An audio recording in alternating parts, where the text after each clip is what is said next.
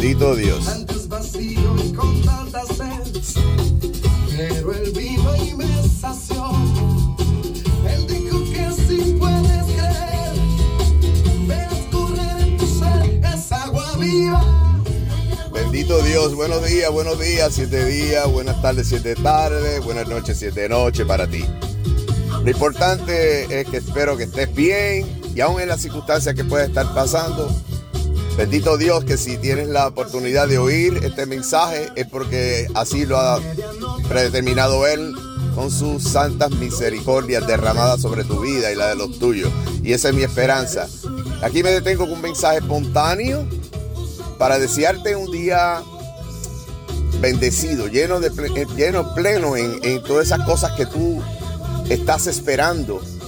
Te conozca a ti o no, deposito toda mi confianza en que el Señor sí te conoce y conoce de cada una de tus peticiones. Así que lo que hago ahora es recordarte que hay un Padre todopoderoso, un Dios vivo, el Dios de Israel, como dice la Biblia, Israel somos nosotros, sus hijos amados.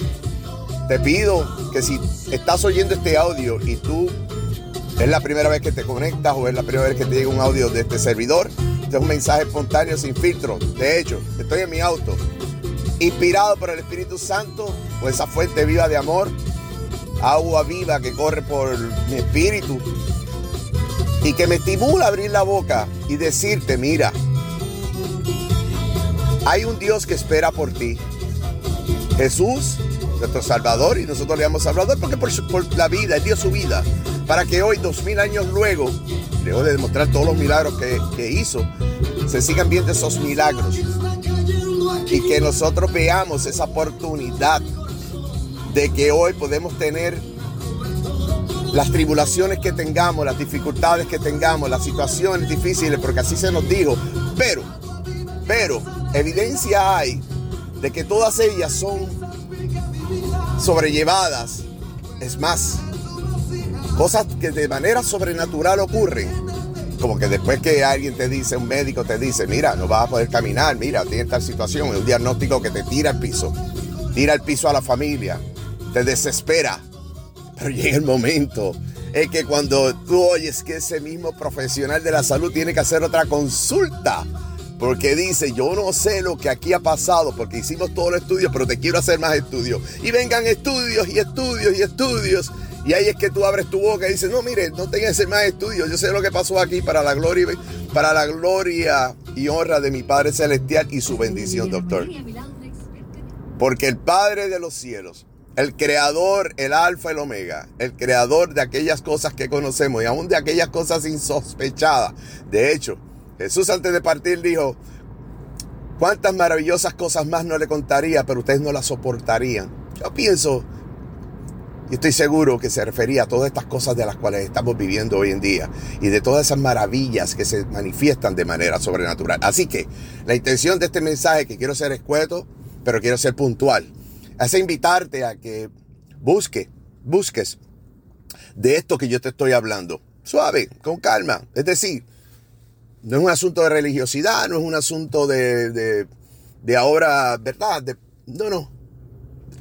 No es un asunto de poner miedo, eh, fin del mundo, son realidades, las estamos viviendo, pero es un asunto de vivir en paz, de buscar esa paz que también está en, la Biblia y se nos da un referente de esa paz que sobrepasa todo entendimiento. ¿Por qué todo entendimiento? Porque es una locura, porque en medio de la prueba, en medio de la situación, de todas estas cosas que yo te estoy hablando, tú puedes sentir paz y esa paz te lleva a un estadio, que ese estadio te va a abrir las puertas a que recibas esos milagros que estás esperando, cualquiera que sea. Te, te- te digo que nuestro Dios se mete en, todos los, en todas las cosas, desde lo más sencillo hasta lo más complicado. Y es un asunto de probarlo. ¿Qué tienes que perder? Tendrías que perder mucho si no lo intentas. Y al intentarlo tienes mucho que ganar. Así que a ti que me escuchas, que sí estás haciéndolo y que me has manifestado a través de comunicaciones privadas de que has visto la mano de Él moverse y que ves el poder de la oración, continúa orando.